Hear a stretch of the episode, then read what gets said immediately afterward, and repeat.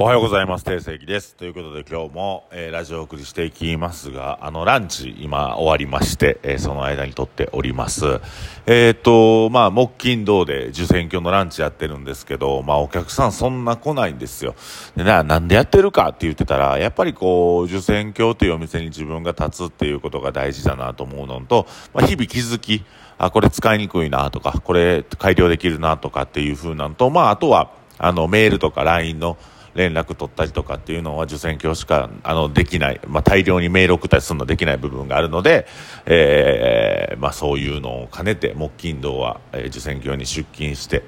えー、これがなんかでもルーティンなんでちょっとずれるとなんか自分もこの仕事できへんかったあの仕事できへんかったと思っちゃうんで、まあ、なるべく受選挙に出て仕事をするようにしています。ランチぜひよかったら皆さん来てくださいということで今日もお送りしていきたいと思います。あのまあ今ね実はね、飲食店最大の危機が訪れております。皆さんね、これ聞いてる方お客さんなんで、裸であんまりわからないと思うんですが、あの、実は飲食店、今僕、まあ、ワールズエンドという作品を撮って分かったんですけども、やっぱね、外食する人、飲みに行く人がすごく減ってます。減ってます、減ってきてます。でこれはまあもうね日本の報道もちょっと今悪い状況でやっぱ報道っていうのに左右左右されますね人っていうのは。でそういうのもあったりとか、えー、まあいろいろね、えー、状況が変わってきてコロナを乗り越えたんですけども実はコロナの後の方がしんどいというのが今、えー、僕らに立ち向立ちなんていうか立ち向かってる立ち塞がれているという状況ですがまああのこういう時にじゃあ何をすればいいかっていうこと、まあ、各店舗店主の子やパートナーの子これぜひ聞いてほしいんですけど実は簡単なんですねこういう時の乗り越え方っていうのは。まあ、あの全体的な世間の流れが悪い時、えー、飲食店は何をするのか簡単です自分がワクワクすることをするね、何を幼稚臭いこと言うてんねんと思うかもしれませんけど、これにつきます。自分がワクワクすることをやる。で、自分がワクワクすることっていうのは、お客さんもワクワクしたりとか楽しいなと思ってくれるので、やっぱりここで集客を求めることをしたりとか、自分が利益を得ることをしてはダメなんですね。うん、ここが結構ネックで、やっぱり自分自身がワクワクする、お客さんがワクワクする人っていうのをワクワクに集まります。で、これ集客とか売り上げとかを考えた、その下世話な考えっていうのはお客さんもすぐ分かっちゃうので、えー、ここはなかなか、えー、人が集まりにくくなるのではないでしょうか。やはり自分がワクワクすることをやっていくっていうことが大事ですね。うん。例えば昨日とかやったらね、バタヤンの誕生日なんですけど、僕お祝いしてあげたいな。みんなこう、周りにバタヤンの周りに友達がおる状況を作ってあげたいなと思って、まあ事前準備の段階からだいぶワクワクしてたんですけども、えー、それが功を奏してたくさんの方に来ていただけたりとか。で、あとはゲストバイトもなんか自分が好きな人、うん、なんか自分のいつも飲み友達とか、なんか強要する、ゲストバイトを強要するんじゃなくて、自分がこの人と働きたいなとかワクワクする人。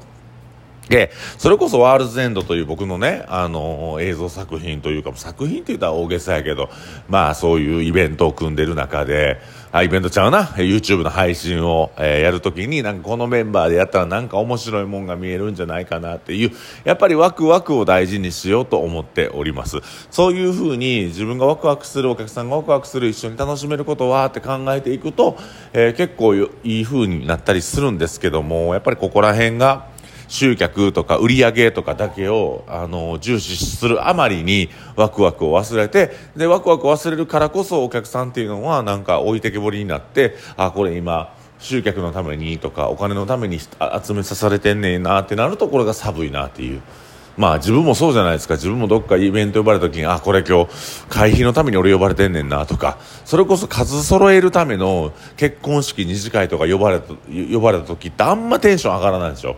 あなんか俺別にこいつと仲良くないのになんかこいつ多分席埋めるために俺のこと呼んでるなみたいな。そうじゃなくてほんまに親身になって大事だった友達に呼ばれた結婚式の二次会は絶対楽しいはずやし、えー、なんか自分の好きな友達が来てる飲み会は絶対楽しいはずなんでなんかそういう風なワクワクを基準にイベントごとを考えていければ結構しんどいね、この状況下でありますが、えー、イベントをね、自分たちワクワクを基準にイベントを組んでいくと、えー、うまいこといくんじゃないかなと思います。えー、僕ね、最近では、もう結構この、7月は、